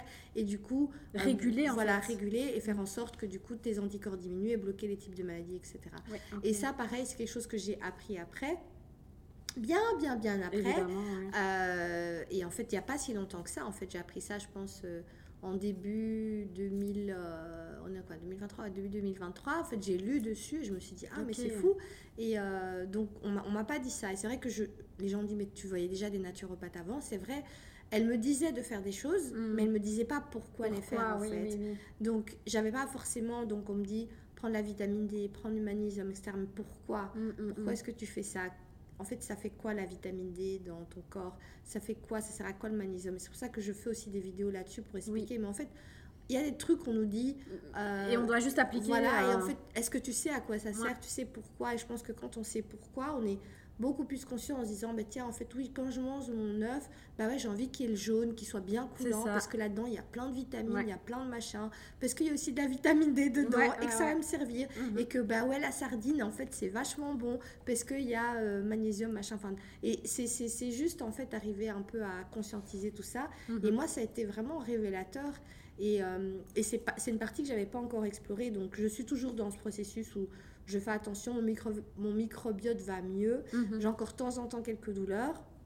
Mais par contre, je fais très attention, je regarde chaque fois, euh, tiens, mais est-ce que j'ai bien digéré mon foie, comment est-ce que je me sens, etc. Mhm, donc, mhm. j'observe tout ça parce que je sais que c'est aujourd'hui, en plus, j'ai plus de thyroïde. Donc, ça veut dire que le foie travaille encore plus. C'est ça, tu dois encore plus faire attention. Je dois plus faire attention. Euh, et je sais que ça se trouve là-dedans aussi, quoi. Et pareil, on parlait du stress. Euh, le stress, l'impact sur la digestion, etc., ben, je fais attention à pas être dans un environnement non plus qui me stresse, mm. parce que je sais que si je suis stressée, etc., je peux retrouver de la dysbiose et tout ce genre de trucs. Donc c'est vraiment... Euh, c'est un équilibre de vie en fait. Hein. Totalement. Il y a un équilibre entre l'environnement, le psychologique et le, le deuxième cerveau. Le deuxième cerveau, ouais. ouais, ouais, non, c'est clair. et, euh, et c'est vrai que il, le mm. microbiote intestinal, on en parle. Enfin, il y a mm. énormément d'études à l'heure actuelle sur l'importance du microbiote. Ouais, ouais, c'est fou. Hein. Et euh, c'est là qu'on se dit. Euh, il faut faire attention à ce qu'on met dans notre bouche, quoi, clairement. parce que ça joue même sur les, nos humeurs, oui, quoi. Oui, oui, oui. C'est vraiment, enfin, surtout, ça, il y a tout qui est, tout est en équilibre. Et donc, dès qu'on déstabilise, dès qu'il y a quelque chose qui ne va pas dans, entre, aller dans notre machine, on va dire, notre mhm. machinerie, ben, ça pose des problèmes. Ça déconne, ouais. Mm. Et ce qui est génial, en fait, et je, enfin, en tout cas, bon, moi, ça me passionne évidemment, mais dans, le, dans la manière dont tu disais, voilà, le corps est très bien euh, voilà, constitué, etc. Et en fait, c'est vraiment ça. Et donc, ce qui est super intéressant de, de, de, de savoir, c'est que le microbiote, il est unique à chaque personne. Donc, les chercheurs font des millions d'études, etc. Et donc, et c'est aussi pour ça qu'on donne par exemple des probiotiques qui ont des milliards de bactéries, parce qu'en fait, ils ne savent pas quel est, le nombre de bactéries qu'il y a dans ton corps, et qui te donnent le truc où il y a le plus de souches possible en disant qu'il y a certainement une souche là-dedans qui va qui, qui, ira Voilà, c'est ça. Et donc, c'est la raison. Et c'est vrai que souvent, on ne sait pas, et on te dit, prends un probiotique de 50 milliards de bactéries, mais on ne te dit pas pourquoi, ou de 20 milliards. Et en fait, la raison, elle est là. C'est parce mm. que tu as un microbiote unique. Et alors, et ce que je trouve très beau aussi, c'est que il est extrêmement lié à, à, notre environnement aussi, euh, mm. même culturel, etc. On voit par exemple des gens qui vivent, euh, je sais pas, dans je sais pas, telle zone d'Afrique ou en Amazonie, etc., qui ont des microbiotes de dingue, parce qu'ils ont conservé la manière dont ils mm. mangent, leur environnement, ils ont préservé ça, et ils sont en super bonne santé. Quoi. Et aujourd'hui, dans la société dans laquelle on vit, où on est vraiment euh, dans un environnement, hyper, stressant, pollué. Oui, euh. et où on mange des fois peut-être pas forcément. Euh, après, moi j'adore, je mangeais tout, je mange de toutes les cuisines, j'adore ça. Mais il y a des fois des trucs qui, qui nous correspondent pas forcément, où on, le fait peut-être pas mm. aller aux heures ou à la manière dont on devrait le faire, où on mange aussi rapidement, etc. On perturbe en fait tout cet environnement qui est en fait à la base très balancé. Mm-hmm. On le perturbe et en fait on, crée des, des déséquilibres quoi. Et le, et le savoir en fait c'est euh, ça change les choses en fait. C'est vrai que moi je. Il y a aussi les, antibiotiques qui sont arrivés. Euh, Exactement. Qui ont un peu euh, perturbé tout ça parce que les antibiotiques, clairement, ça tue les bonnes, mauvaises bactéries, mais aussi nos bonnes. Et, et du coup, c'est vrai que quand on prend des antibiotiques, il faut absolument restaurer par après la flore. quoi. Totalement. et c'est vrai que et euh, donc moi, dans, moi, je sais que j'ai beaucoup entendu parler du microbiote dans mon domaine qui est la nutrition. C'est ça. Et il y a eu des études qui ont montré euh, que, que, voilà, une personne obèse développe un certain type de microbiote. Et ils ont testé du coup sur des rats. Le microbiote d'un rat obèse qui a mhm. été mis euh, sur un rat, entre guillemets, sain, on va mhm. dire, en bonne santé, ben, le, le rat développait de l'obésité. Ça veut dire que le microbiote peut aussi transmettre des gènes. Oui. enfin, je sais pas comment expliquer ça, mais des gènes de l'obésité. Donc, le, enfin, voilà, le microbiote, c'est clairement, littéralement, le deuxième cerveau, quoi. Parce que ça se transmet. Enfin, voilà. Oui, oui, totalement. Mais c'est... Et en fait, euh, j'avais, j'avais euh, lu un article dessus sur le le, à la naissance, en fait, la maman qui transmet au niveau du microbiote, Exactement, etc. Et avec le cordon ombilical et tout un truc. Oui, non, carrément. Oui, c'est ça. Hein, le, euh, premier, euh, allez, les premières bactéries euh, que le nouveau-né a, c'est lié à la flore vaginale de la maman. C'est ça. Enfin, si c'est une, en tout cas, par voix basse. Exactement. C'est pour ça aussi qu'on privilégie toujours la voix basse. Oui. Parce que tu as cette transmission-là. Exactement. si la mère est en mauvaise santé et son microbiote est pas bon, ben, clairement, ça peut se transmettre totalement, à l'enfant. Ouais, et là, on part dans une nouvelle matrice et on dit Ah, ça s'arrête plus Exactement. on appuie sur quel bouton pour que ça s'arrête ce truc ouais, non. Mais de savoir ça, je pense que du coup, ça nous rend aussi euh, responsable. Euh, responsable. Et puis, et puis on, est, euh, on est acteur aussi. on peut se dire, ben voilà, on est en contrôle. Mm-hmm. Mais c'est vraiment de. C'est pour ça que je redis, c'est vraiment important de de, se connaître, de connaître son corps et de vraiment identifier et de dire, bah, euh, voilà, moi, par rapport à la maladie auto-immune, je sais que, je, le dis dans, dans, un de, dans une de mes bios, j'avais, euh, enfin, ma mère avait une maladie auto-immune, ma mhm. grand-mère avait une maladie auto-immune. Donc, ce sont des choses qu'au fur et à mesure de mes recherches, j'ai identifiées aussi. Mhm. Et donc, il je, y a des choses au niveau génétique où je, je dois faire attention, en fait. Donc, voilà, donc le, le fait de le savoir, ça ne ça nous rend pas plus faibles, au contraire, ça nous rend plus forts parce mm. qu'on a cette connaissance-là. Ah oui, c'est ça qui est génial. Et, c'est, et ta maman et ta grand-mère étaient au courant? De qu'elles avaient cette maladie ouais, ou ouais, Elles n'ont ah pas la même, hein, mais elles avaient une maladie. Mais tu as dû gratter quand même. Alors ma mère, je l'ai su parce que voilà, j'ai grandi avec ma mère et donc je savais. Ma grand-mère, elle était déjà décédée euh, mm. peu après ma naissance. Je pense que j'avais 3 ans ou je sais plus. Et tu l'as appris par après Je l'ai euh appris par après. Euh, et dans la famille, il y a d'autres de mes tantes qui ont des maladies auto-immunes, donc que ce soit des problèmes d'arthrose, d'arthrite ou euh, on a aussi le lupus, donc euh, voilà. Et tout ça, c'est, ça, ça dit quelque chose en fait. Et c'est mm. toujours important de voir aussi euh, l'environnement de famille au niveau médical en fait, vraiment. Euh, donc c'est ça, ça, dit quelque chose. et du coup, euh, tu peux venir, toi, euh, réguler un peu ces, allez, les maladies qui sont dans, dans, ta famille et pourquoi pas, pourquoi pas stopper ce, enfin, voilà, cette transmission. Quoi. Ben, en tout cas, j'espère. Mhm. avec un bon mode de vie, avec une, hygiène de vie différente. C'est ça. Ouais. Ouais, c'est une grosse responsabilité sur tes épaules. non, non, non. Après, c'est chacun prend. mais en tout cas, je sensibilise, ça c'est clair. Mhm. Euh, je sais que euh, la personne de ma famille qui a des problèmes de lupus, elle a, il y a pas mal d'aliments, mais déjà c'est avec son médecin qu'elle a éliminé, etc. Euh, et encore une fois, quand tu parlais justement de, je rebondis là-dessus parce que tu parlais de lactose, gluten et tout. Mhm. Et, et on a aussi un régime un peu comme ça qu'on... que vous avez mis en place enfin qui est connu en fait pour les gens qui ont des problèmes de maladie auto-immune. Mhm. Alors moi, ce que je dis, parce que je, je, je crois et parce que c'est comme ça que voilà je, mon parcours, maintenant chacun est différent, c'est que si ton microbiote, enfin si ton, ta paroi intestinale n'est pas réparée, euh, ben, donc ce que je veux dire, c'est que si, quand il y a une intolérance, c'est qu'il y a un problème. En fait, ah c'est un petit peu ça que je veux dire, comme mhm. tu disais. Et donc, c'est plus d'abord de travailler d'abord sur euh, cette paroi. Voilà, cette paroi. Et puis de voir si effectivement il y a toujours ou pas l'intolérance. Certaines personnes remangent après du gluten alors qu'elles ont eu des problèmes de, de thyroïde et ça va mieux. D'autres mangent du lactose après. Mhm. Euh, et puis d'autres pas en fait. Et puis il y a d'autres, c'est, peut-être euh, d'autres trucs qu'ils vont pas manger. Ça dépend un peu parce que tu as, différents types d'aliments. Mais ce qui est sûr, c'est que souvent certains enlèvent une liste de trucs. Euh, et sans peut-être vraiment traiter le fond en fait. Moi c'est ce que j'ai d'ailleurs fait en fait au début oui, oui, en me disant ah ouais je vais faire ça, tel livre me dit ça, tac tac tac, ok ok. Mais il faut comprendre pourquoi euh, en fait de base on ne tolère pas cet aliment. C'est ça, en me disant je vais faire ça et puis en fait c'est vrai. Jusqu'à comprendre maintenant en fait le fond c'est pourquoi au niveau intestinal j'ai mhm. ça, pourquoi est-ce que j'ai comme tu parlais d'enzymes qui, qui, fait que, oui, que oui, ça fonctionne clair. pas en fait.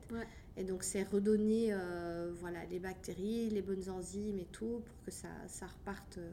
Je pense que comme euh, l'histoire de l'endométriose où on en fait un mhm. peu une fatalité, je pense qu'il y a beaucoup de gens, ils se sont dit, ben voilà, moi je ne tolère pas cet aliment, je le mange plus et basta. Et ils ne cherchent pas spécialement à comprendre. Moi je suis passée par là. À réparer en Carrément. fait. Hmm. Enfin, moi, je... normal en soi. Hein. Parce que mon, mon intolérance, par exemple, au lactose, elle a commencé, j'avais... Hmm, j'étais jeune, j'avais 11-12 ans. Donc, mhm. et là, à l'époque, il n'y avait que du lait de soja, en fait.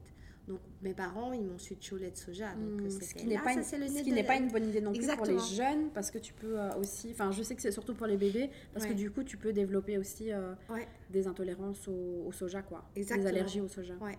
Mais ouais, c'est ça. Et à l'époque, c'était, c'était ça qu'il y avait. Hein. Oui, oui, il n'y avait pas d'autre alternative. Il n'y avait rien d'autre, vraiment. c'était avec euh, le goût banane. Mais déjà, le lait de soja, moi, je, enfin, c'est déjà beaucoup. Enfin, c'est déjà une bonne chose qu'il y avait cette alternative-là à l'époque, quoi. Oui, c'est ça, exactement. Parce qu'il n'y avait même pas encore, euh, enfin, même si je prends pas ça, mais il y avait. Aujourd'hui, on fait des laits sans lactose. Ah non, mais maintenant, il y a tout. Il y a tout, voilà. Mais à l'époque. on, on, boit plus de lait euh, végétaux que de lait normal au Exactement. Pareil, c'est ça, ouais, c'est ça. Mais c'est vrai qu'à l'époque, euh, enfin, mes parents se sont pas posé la question tiens, Nathalie, elle a une intolérance au lactose, peut-être que son microbiote est perturbé. attends, euh, s'il l'avait fait, franchement, c'était des, euh, avant-gardistes. Hein. Exactement. Donc, euh, il y a eu tout ça. Et je pense que tu parlais justement de ces, des, ces aliments qu'on enlève et, le fait qu'après l'intolérance grandit et tout. Ben, moi, j'ai eu ça et je pense que ça s'est rajouté. Et c'est vrai que en étudiant un peu tout mon historique médical, bah, c'est pas venu d'hier, quoi. J'ai mm, toujours mm. eu des soucis un peu d'estomac, des douleurs et tout déjà depuis tout jeune. J'ai toujours eu un petit peu de stress, etc. Du coup, j'ai eu des dysbioses et tout. Et donc, cette paroi, elle a été euh, chaque fois un peu attaquée, elle a été fragilisée. Elle a permis à ce que d'autres trucs mm-hmm. euh, qui rentrent normalement dans le corps, mais que le corps arrive à éliminer, ben, puissent rester et que voilà, j'ai eu cette hyperthyroïdie. Donc, je, je, suis consciente de ça, en fait. Et encore une fois, c'est pour ça qu'aujourd'hui, je dis aux gens faites attention et, et voilà, soyez vraiment. Euh, faites attention, quoi. Mhm. On vit et tout, c'est très bien. Mais il faut continuer à vivre, il ne faut pas devenir euh, complètement euh, psychopathe oui, non, et tout. c'est clair. Mais, mais, de vraiment faire attention et d'être alerte à, à tous ces genres de choses. Et, s'écouter, quoi. Ça, c'est le plus important, c'est s'écouter et pas minimiser nos douleurs, minimiser ce qu'on ressent et notre intuition, quoi. S'écouter un maximum. Ouais. Bah, good, merci pour euh, ces, ces, explications. Euh, je pense que, enfin, même moi, je n'étais pas du tout. Euh, j'ai déjà suivi dans les consultations de diète des personnes qui, ont, qui avaient l'hyper, l'hypo, donc je me suis mhm. renseignée par moi-même pour les conseiller au mieux. Mhm. Mais c'est vrai que là, je peux, je peux pas avoir mieux comme témoignage, quoi. Donc merci pour ça. Et, et, alors maintenant, ce que je voulais savoir, c'était un peu ta relation, parce que tu as, tu as expliqué un peu tout à l'heure que tu as mhm. toujours fais attention. Et donc, est-ce mm. que tu peux m'expliquer la relation que tu as eue au cours de ta vie euh, avec ton corps, avec l'alimentation, avec le mm. sport aussi? Parce que mm. qu'on disait que tu faisais du sport. Est-ce que tu peux m'expliquer en tant que jeune fille comment ça se passait et, euh, et maintenant? Est-ce qu'il il y a des choses qui ont changé? Oui Mais donc, du coup, euh, alors moi, j'ai toujours eu une relation avec mon corps où en fait au début je ne l'aimais pas du tout. Mhm. Ça c'est quelque chose qu'aujourd'hui j'arrive à dire et que c'était difficile d'ailleurs à dire, euh, enfin à accepter avant, mhm. euh, à identifier on va dire. Et euh, donc j'ai été formée assez, j'avais peut-être 10-11 ans, donc voilà, tu vois, j'avais voilà, des seins. Tu devais déjà accepter oui, les marqueurs d'une femme. Voilà, les marqueurs d'une mhm. femme, mais j'avais du mal, j'ai eu du mal à l'accepter en fait. donc c'est vrai que j'étais un peu euh, c'était très difficile pour moi. C'est pas mhm. quelque chose que j'ai montré, mais c'était très difficile pour moi. Mhm. Du coup, au niveau hormonal en plus, j'avais pris du poids. Euh, donc euh, voilà, je suis arrivée dans la puberté, je commençais à prendre du poids, etc. On m'a dit quelques trucs. Ah, mais t'as pris du poids, tu manges trop, ceci. Et, euh, et, en Les paroles pas du tout bien vaillantes. Voilà, euh, c'est ça. On dit quand on est petite. Ouais.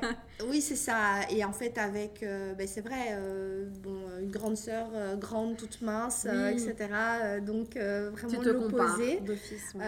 et en fait, moi, ça m'a marqué. Hmm. Ça m'a vraiment marqué. Et j'ai pas pu identifier ça. j'ai pu identifier ça maintenant, en fait, que cette année. Mais en fait, ça m'a hmm. vraiment marqué. En fait. D'accord. donc, j'ai ouais, du coup, je faisais attention à ce que je mangeais. Je ne vais pas dire que j'ai développé un problème avec l'alimentation, mhm. je ne sais pas, peut-être. Mhm. Mais en tout cas, c'est clair que je faisais attention à ce que je mangeais. Et des fois, j'avais des zones un petit peu plus boulimiques. Mhm. Et alors, des fois, je me disais, bon, bah, en fait, tant pis, c'est comme foutu ça. Pour foutu voilà, et du coup, oui, c'est ça. Tu avais quand même ce mécanisme. voilà, c'est ça. Alors, j'ai jamais pris. Euh, enfin, j'ai jamais été en obésité ou quoi, mais donc, j'avais des, des zones où je maigrissais, où je prenais fort du poids. Donc, Parce que tu étais dans le contrôle. Voilà, c'est ça, exactement parce que j'étais dans le contrôle. Euh, après, comme euh, bon, j'aime déjà le sport à la base, donc moi au début j'ai commencé à faire d'abord le sport. Euh, bon, en fait, juste pour faire Donc quand j'étais plus jeune, je faisais de la gymnastique, etc. Mhm. Et j'étais beaucoup plus, plus mince, je faisais de la gymnastique et tout. Et donc après, j'ai plus fait. Donc j'avais les hormones sont arrivées, les 12 ans, etc. On prend du poids, on n'aime pas son corps. Enfin bon, voilà. Et donc là, tu avais arrêté à ce moment-là parce que tu ne pas bien dans ton corps, en fait. Ouais, j'avais arrêté. Et puis j'ai repris, en fait, euh, le sport quand même beaucoup plus tard. J'ai repris le sport. Euh, euh, je dansais un petit peu, mais vite fait. Enfin, les cours de. Comment, comment on appelle ça encore à l'époque des petits, Ouais, je fais ce genre de trucs et tout, c'est ça. on a une copine. On a toutes fait de la Zumba, pense. oui, c'est ça, Zumba et puis je sais plus trop danse quelque chose là. Ok. Je sais plus trop comment ça s'appelait, enfin, mais c'était genre une ou deux fois semaine, donc mhm, c'était mhm. pas. Et puis en arrivant à l'UNIF, en fait, j'ai recommencé à, à, faire du sport. Euh, donc j'allais à la salle en fait, donc voilà, je courais un peu sur le tapis, je faisais, je faisais des petits trucs, enfin voilà, jumping jack, je faisais pas des trucs de fou. Mhm. Mais quand même, j'ai un petit peu, euh, ça, ça a un peu aidé. Mhm. Et c'est vrai que c'est commencé à devenir quelque chose qui, déjà, moi, ça m'aidait beaucoup mentalement. C'est ça. Et puis, comme je voyais les résultats, bah, je me disais. Tu l'as vu bah, au niveau physique, en fait. Voilà, c'est ça. Mhm. Je vais, je vais un peu rester dedans et, et, ça va, ça va, ça va m'aider. Euh, et ça, c'était un petit temps. Puis après, j'ai re-arrêté. euh, la vie, j'imagine, le voilà, travail. Voilà, c'est ça, la vie, le travail et tout. Euh, et en fait, quand j'étais, euh, donc quand j'étais, euh, les États-Unis, je suis partie un peu, un peu après mes études. J'ai un peu bossé ici, puis je suis partie là-bas. Quand j'étais là-bas, j'étais quand même assez stressée. Et bon, j'avais pas ma famille, etc. Et en fait, j'ai commencé à faire du jogging. Mm-hmm ce que je faisais pas forcément avant, que je trouvais ça hyper chiant. J'étais là, mhm. ça sert à rien du tout ce truc et tout. Et, et, et, aux États-Unis, tu trouvais ça euh, assez facile en fait bah, C'est facile parce que je ne dois pas m'inscrire à une salle de sport. je prends juste une paire de baskets, mes écouteurs mm. et on est parti. Et voilà, on, on, va courir sur les ponts et les rues, etc. Mhm. Enfin, dans les parcs, c'est hyper simple. Euh, et en fait, ça m'a plu, ça m'a beaucoup plu, ça m'a beaucoup boosté. Et, euh, et c'est vrai que ça s'est resté. D'accord. Et alors, ça, c'est ça en tout cas, là, il y a eu vraiment un démarrage au niveau sportif où je me suis dit, ouais, là, c'est, hmm. ça, me, ça me booste. Et ça, il y avait des matins où je me levais, je devais aller courir. Parce qu'en plus, la, course, ça amène ce côté. Euh, y a, y a adrénaline. Ouais, adrénaline. Il y a un côté addictif aussi. Donc, je courais même des fois 4-5 fois semaine. Donc, j'étais vraiment à fond, à fond, à fond. Euh, et ça, ça a continué, même si aujourd'hui je fais plus la course, je fais plus de beaucoup d'autres choses. Mm-hmm. Mais la nécessité, en tout cas au niveau mental, de faire du sport et de me libérer mentalement, les deux pour moi sont vraiment associés, mais à 300% en tout cas dans ma vie, c'est énorme. Euh, et au niveau du corps, ben, c'est vrai que... Euh, euh, bon, aux États-Unis, ça allait, etc. Puis après, j'ai eu la, maladie qui est arrivée. Mhm. comme je disais, j'avais pris du poids après, la, après le, enfin, le, démarrage du traitement. Et donc, j'ai je me suis dit, je ne peux pas retrouver un corps que j'avais euh, comme avant, que j'ai fait tout cet effort. Je suis restée vraiment hyper euh, euh, régulière. voilà, régulière, etc. Donc c'était une grosse frustration pour moi. Et donc là, j'ai repris aussi. J'avais à l'époque pris un coach. pour, pour vraiment reprendre, reprendre, sur des bonnes bases. et c'est vrai que j'ai eu un démarrage où ça a duré quand même quelques années où j'étais vraiment dans cette frustration en essayant de retrouver le corps que j'avais d'avant, en fait. Hmm. Ce qui n'est pas possible, parce que déjà, on vieillit, on change, etc. Bien sûr, ton corps était différent. Et mon corps était différent, et donc retrouver le corps de quand j'avais 25 ans, quand j'en ai maintenant 35, bon, meuf, euh, non, quoi. Oui, oui, clairement, c'est ça, c'est ça. Mais ça, c'était euh, quand même mentalement, c'était d'abord ancré comme ça en moi et tout. Euh, et puis alors accepter mes formes différemment, donc le mm. fait de développer du muscle aussi. Oui. Euh, On en parlait juste avant. Euh. Oui, c'est ça, voilà. Ouais, c'est. Enfin, tu sais, en fait, avant de prendre du muscle, tu sais pas à quoi tu vas ressembler. C'est Clairement, c'est ça. Hein.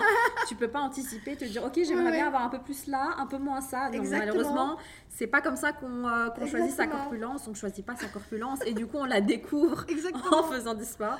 Et c'est différent en plus d'une discipline à l'autre. Ouais, ouais, ouais, totalement. Du coup, tu me disais que tu faisais de la boxe. Oui. Clairement, tes bras, euh, ils vont se développer, quoi. Oui, oui, exactement. c'est pas, pas tes cuisses qui vont, euh, qui vont euh, grossir, quoi. Mais donc, ouais. Et ça, c'est voilà. Il faut accepter aussi ça. Il faut accepter ça. Et bon, j'ai choisi aussi des chemins un peu parce que j'ai commencé en refaisant à fond, vu que j'avais pris du poids. J'étais là, non, j'ai pris trop de kilos avec les, médicaments de la thyroïde. Il faut absolument que je baisse c'était le démarrage du crossfit, tout le monde me parlait du hmm. crossfit, et donc j'étais là, c'est bon, je veux le cross, etc. Mais comme tu dis, on développe, on ne sait pas comment, ben moi, ça a été, euh, c'était Hulk en fait. C'est ça, c'est ça, mais oui, et le crossfit, je pense que tout le monde sait, hein, ah, sur les réseaux sociaux, on voit beaucoup des vidéos sur le crossfit, les gens qui font du crossfit sont balèzes, quoi. Hein. C'est pas, euh, pas du, renforcement musculaire. Hein, ah ouais, ouais, c'était hyper rapide, c'était très vite, et je m'y mm. attendais pas du tout. Mm-hmm. Euh, et c'est vraiment, mon corps a fait pouf, vraiment, il y a vraiment un truc genre... oh là là, pris en une fois. Ah ouais, j'ai pris du muscle très rapidement, j'ai d'ailleurs arrêté pour ça, parce que j'avais pris Beaucoup trop de muscles et je me retrouvais plus. Oui, c'est ça, il faut trouver un euh, équilibre. voilà, c'est ça, je me retrouvais plus. J'avais beau faire d'autres trucs à côté et tout, c'était, je me, ça n'allait pas. Quoi. Ça, c'est la preuve que, as, de nouveau, au niveau génétique, tu as une facilité. Exactement. Parce qu'il y, y, a des filles ou euh, même des hommes, hein, ils, souffrent pour prendre ah du, muscle. Hein, et, et, moi, euh, j'ai des cas vraiment extrêmes. J'ai des gens qui veulent pas prendre du muscle et j'ai des gens qui veulent absolument prendre du muscle et ils mangent, et, ils font du sport et ils n'arrivent pas. Donc, clairement, ça montre juste que toi, tu as une facilité. Oui, oui, carrément. On est au niveau génétique. Ouais, voilà, c'est ça. Et donc, toi, dans ta génétique, bah, avais et, et tu l'as découvert en testant. Ah ouais, là, j'ai testé, j'ai testé fort, là. bah, en plus, tu as attaqué le crossfit et j'imagine que tu faisais genre 3-4 fois par semaine. Ah ouais, carrément. Voilà, en même temps, tu vois, il faut préciser ça aussi aux gens. C'est que si tu fais du crossfit 3-4 fois par semaine, 1h, 1h30 de séance. Ouais c'est normal que tu aies des résultats assez, euh, oui, oui, non, assez visibles. Exactement, oui, oui, c'était quatre fois, donc c'était...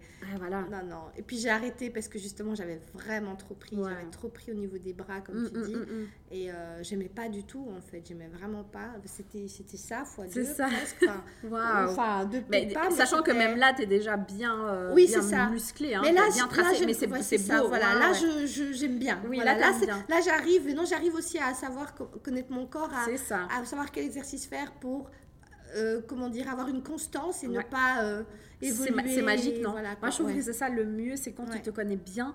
Exactement. Enfin, moi aussi, je fais la même chose. Je jongle un peu avec les exercices. Je vais faire, ah, je vais faire cet exercice-là pour développer un peu plus ça. Et c'est ça que moi, j'aime bien dans le sport. C'est que quand tu te connais, tu peux vraiment jongler avec euh, ces connaissances-là. Exactement. Ouais, non, carrément.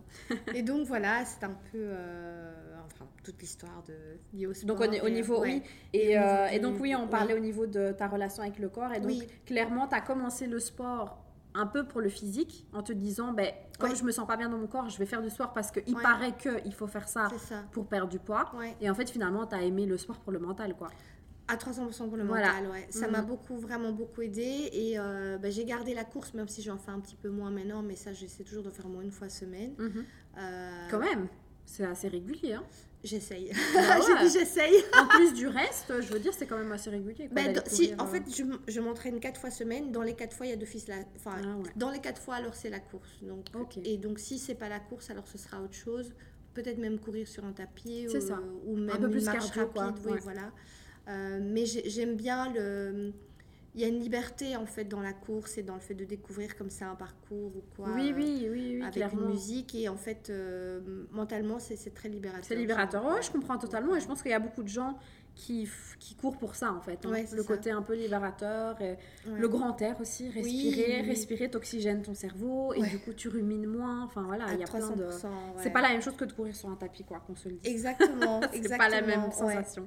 Et donc ouais, c'est hum, c'est, oui, comme tu disais, ben, j'ai vraiment au niveau euh, euh, fait ça donc d'abord au niveau physique et puis après mental.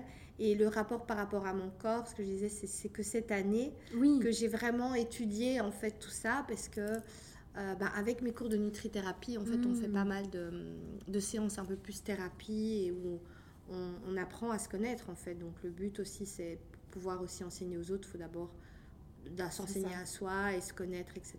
et savoir qui on est. Et en fait, en faisant tout ce travail un peu interne, je me suis rendu compte, ben ouais, c'est vrai, en fait, que j'avais un problème, que j'étais pas, j'étais vachement euh, pudique, etc.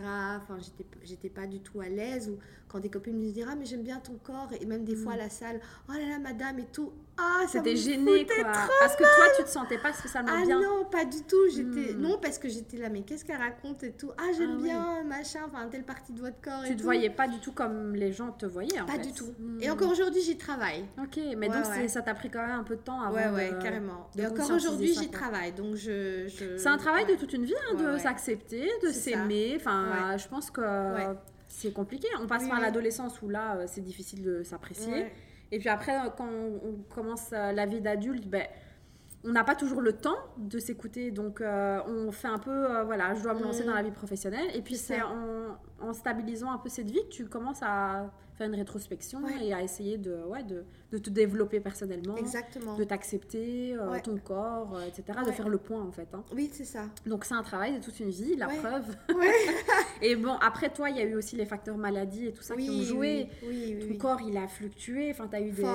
et, le, et en soi, dans la vie, notre corps, il fluctue de toute manière. Oui, c'est un fait. donc, euh, Ça fait partie de la vie, je pense. On parlait du cycle, ben, la vie est un cycle aussi, quoi. Mm, mm. Et donc, euh, on a des périodes up, down, que ce soit au niveau psychologique, au niveau euh, physique, enfin. Ouais. Mais c'est ça, hein. c'est totalement ce que tu dis, c'est totalement vrai. Mais c'est d'arriver à l'accepter. Je pense que, mm-hmm. comme on est encore une fois dans une société où on, est, on doit être constant, on doit paraître parfait, les meilleurs et tout, d'arriver à accepter qu'on a des moments down, on a des moments au niveau saisonnier, ben oui, c'est l'hiver, on a peut-être pris un peu plus de poids, etc. Alors qu'on a mangé la même chose parce que notre système il est, ralenti. Enfin, toutes ces choses un petit peu comme ça, euh, on a du mal et, et oui. je, je, vais même dire un mot qui va parler à tout le monde, c'est le lâcher prise. Ouais. Parce que c'est un, un, terme qu'on utilise un, mm. beaucoup sur les réseaux sociaux, mais c'est vraiment le comprendre, c'est vraiment, ok, je lâche prise aujourd'hui c'est ok en fait. Aujourd'hui ça va pas. Je déprime, je pleure, je suis euh, en boule dans. C'est ok en fait. Oui, ça arrive à tout le monde. Et c'est accepté en fait. Il faut l'accepter, c'est tout. Il faut pas se dire ah non, il faut, c'est pas normal, je, mm. je, vais pas bien ou non. C'est mm, juste mm. c'est ok de, des jours où ça va pas. Il y a des jours où on va être on va, on va aller super bien et on va aussi se poser la question ah c'est bizarre il y a quelque chose qui arrive là. Je vais trop bien. Je vais trop bien. Il y a quelque chose qui va pas ou il y a, il, y a, il y a une merde qui va arriver. Non en fait il faut l'accepter quoi. Il y a des jours où ça ira super bien il y a des jours où ça ira euh, parfois très mal et puis il y a des jours où ce sera routine et voilà quoi. Ça fait partie de la vie et tout le monde tout le monde a, ça hein. par là carrément euh, bah écoute, euh, je pense qu'on a déjà pas mal euh, fait le tour de la question. Je sais pas si tu as un, message à passer ou quelques conseils à donner. Enfin, si tu, tu, veux vraiment résumer un peu, donner un conseil choc, on va dire, pour finir ce podcast en lien avec ben, la santé ou en lien directement avec les problèmes de thyroïde et, et les problèmes hormonaux. Oui, je dirais vraiment d'écouter son corps, mhm. euh, d'écouter son corps et juste pour rebondir aussi dans, la, dans le côté nutritionnel, euh, c'est de vraiment voir vraiment les aliments comme, comme étant euh, des aliments pour vous faire du bien, en fait. Mhm. Donc, pensez à quand vous mangez quelque chose, qu'est-ce que ça va m'apporter, quel bien ça va me faire, quels nutriments, etc. Ok. Ouais, donc voilà. Conscientiser un peu, en fait. Et c'est vrai que travailler avec un nutrithérapeute, mhm. ça peut jouer. Parce que clairement, c'est pas... Enfin, il n'y a pas beaucoup d'éducation euh, nutritionnelle, mhm. même à l'heure actuelle, même si on est un peu plus conscient. Donc, je pense que ça peut faire du bien à tout le monde d'aller voir euh, un, un, ou une nutrithérapeute pour ben, comme tu dis, euh, savoir euh, cet aliment-là, qu'est-ce que ça m'apporte, quoi. C'est ça, exactement. Et se renseigner, en fait, sur, sur, son alimentation et ne pas manger sans, euh, sans savoir pourquoi. Oui, en parlant de conscientiser, en fait, c'est vrai que dans nos communautés africaines, que ce soit de l'Afrique noire ou du Maghreb, on a encore beaucoup de tabous. Et on ne parle pas en fait suffisamment de, problèmes hormonaux ou ce genre de choses, problèmes de thyroïde, de problèmes de santé en règle générale. Et donc, je voudrais vraiment encourager les gens à, en parler beaucoup plus, à en parler autour d'eux quand ils ne sentent pas bien, quand ils ont un problème, euh, et puis à aller consulter si nécessaire. Donc, vraiment, n'hésitez pas. Et alors, je finirai par un autre truc. Vas-y. Euh, c'est de se dire aussi, c'est que, euh, parce que souvent on, mange, on se dit, ben voilà, on veut perdre du poids, ou on veut ceci, ou enfin, enfin le perdre, la perte de poids, disons-le, c'est voilà, le, plus, euh, le, plus commun. Et alors, on pense calories, mhm. et on se dit, ben voilà, on va penser calories. Et en fait, moi, ce que je dis aux gens, c'est, et, et, surtout pour les personnes qui ont des, qui ont des soucis hormonaux et de thyroïde, euh, c'est pas forcément penser calories, il faut vraiment penser, encore une fois, le nutriment. Et donc se dire, bah, euh, même si on doit avoir, je sais pas moi, 2000 ou, ou 1800 euh, calories la journée, ça on s'en fout. Mhm. Mais c'est de se dire, bah, ce nutriment-là, il est peut-être plus calorique. Donc je prends par exemple le cas de deux ou trois noix du Brésil qui font un peu plus de, je sais pas, 200 calories. Ça va apporter beaucoup plus qu'un petit paquet de chips de, ou, un, ou un, Mars de 200 calories en fait. Ouais, Et donc c'est vraiment se dire ça. Euh, donc c'est penser vraiment euh, Ne pas penser calories en termes nutritionnels. Et ça, et ça, je pense que c'est très guérisseur de faire ça. C'est vraiment très, très guérisseur. Et en jargon nutritionnel, on appelle ça les calories vides, en fait. Ouais, c'est ça. Donc, euh, les chips, les, enfin, voilà, tout ce qui est mm, mm. chocolaté, euh, vraiment du sucre pur, du gras pur, c'est des calories vides. Donc, ça nous apporte énormément de calories, mais sans apporter, comme tu disais derrière, les nutriments qui sont nécessaires à notre corps et au bon fonctionnement de notre corps. Et dans le cas où on a une pathologie en plus, c'est essentiel, quoi. Ouais. Et donc, euh, bah, merci de, souligner ça. C'est vrai que c'est important de, parler des calories, euh, euh, enfin, en fait, des produits nutritifs. C'est ça. Voilà. Dans le mot nutritif, il y a nutriments, et comme tu dis, c'est essentiel au bon fonctionnement de notre corps. Exactement. et alors, on a une petite annonce à faire, du coup, à nos auditeurs pour pour un peu marquer notre collaboration. Mhm. Donc, on va faire euh, à partir du mois de décembre un live par mois. Et donc, ce sera euh, disponible sur mon compte et sur le tien. Mhm. Euh, et, donc, ce sera dans un premier temps des séances de renforcement musculaire mhm. et aussi pour booster l'immunité. Tout à fait. Donc, je ne sais pas si tu veux dire un mot sur ça, sur le fait de booster l'immunité, c'est important. Oui, c'est ça. En fait, donc, en tout cas, pour les, je pense que pour tout le monde, c'est important, mais notamment et surtout pour les, les personnes qui ont des des problèmes de maladies auto-immunes. Donc, pour moi, ma niche, c'est vraiment les, la, thyroïde, et, euh, euh, que ce soit en hypo ou en hyper. Donc, on a vraiment la, euh, bah, une baisse immunitaire. et donc, ils ont moins d'énergie, etc. Et donc, c'est vraiment important au niveau sportif de, de voilà, de, de, faire des exercices. Et il y a des exercices qui peuvent vous aider. Et donc, ouais, c'est ce qu'on va faire avec Kauta. Ben voilà, mais génial. Donc, une fois par mois, ce sera mis sur les réseaux sociaux. Et ben voilà, on va conclure le, le podcast comme ça. Merci pour euh, cette discussion super enrichissante. J'ai appris plein de choses. C'est trop bien. Et j'ai appris à te connaître parce qu'au final, on ne se connaissait pas vraiment. Vrai. On a discuté un peu euh, hors euh, podcast pour, pour développer un peu plus nos connaissances sur l'une et l'autre. C'est ça. Mais tu es la bienvenue dans le podcast quand tu veux. Merci, merci pour ta, ton temps. Mais merci et, à toi. on se revoit du coup au, au, live. Au live, exactement. merci. Merci, ciao, ciao. Salut. Merci d'avoir écouté ce nouvel épisode du podcast qui te veut du bien. Euh, si tu as aimé cet épisode, n'hésite pas à me taguer sur les réseaux sociaux ou euh, à laisser un avis positif sur les plateformes d'écoute. Merci